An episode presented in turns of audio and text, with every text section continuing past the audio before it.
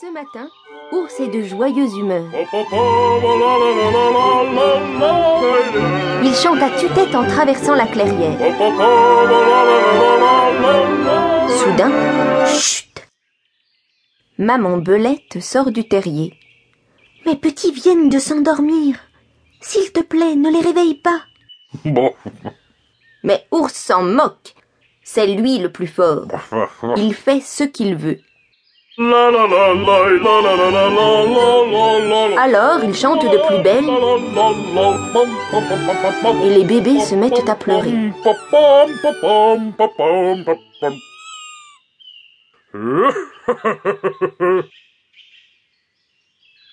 Ours poursuit son chemin en se dandinant. Par ce beau soleil, il a bien envie de pêcher.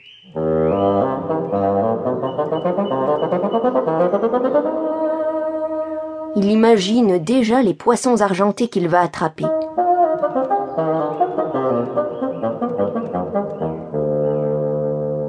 Mais Ours n'a pas de canne à pêche. Tiens, justement, voici la maison du castor qui se dresse au milieu de la rivière, Ce bâton fera bien l'affaire. dit Ours en s'emparant d'un bout de bois.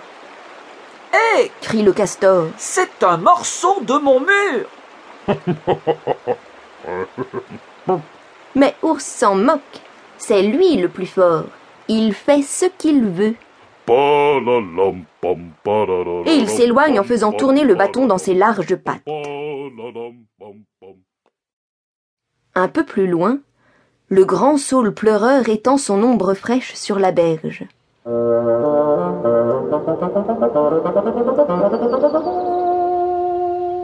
C'est l'endroit qu'Ours préfère. Bon, Mais quelle surprise Renard y est déjà installé, voleur, c'est ma place. J'étais là le premier. répond Renard sans se fâcher. Mais Ours s'en moque. C'est lui le plus fort. Il fait ce qu'il veut.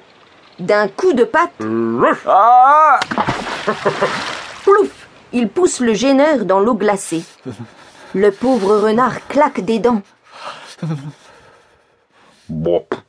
Finalement, Ours n'a plus envie de pêcher.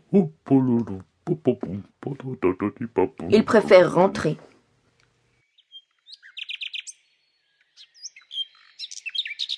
Comme il traverse la forêt, une merveilleuse mélodie parvient à ses oreilles.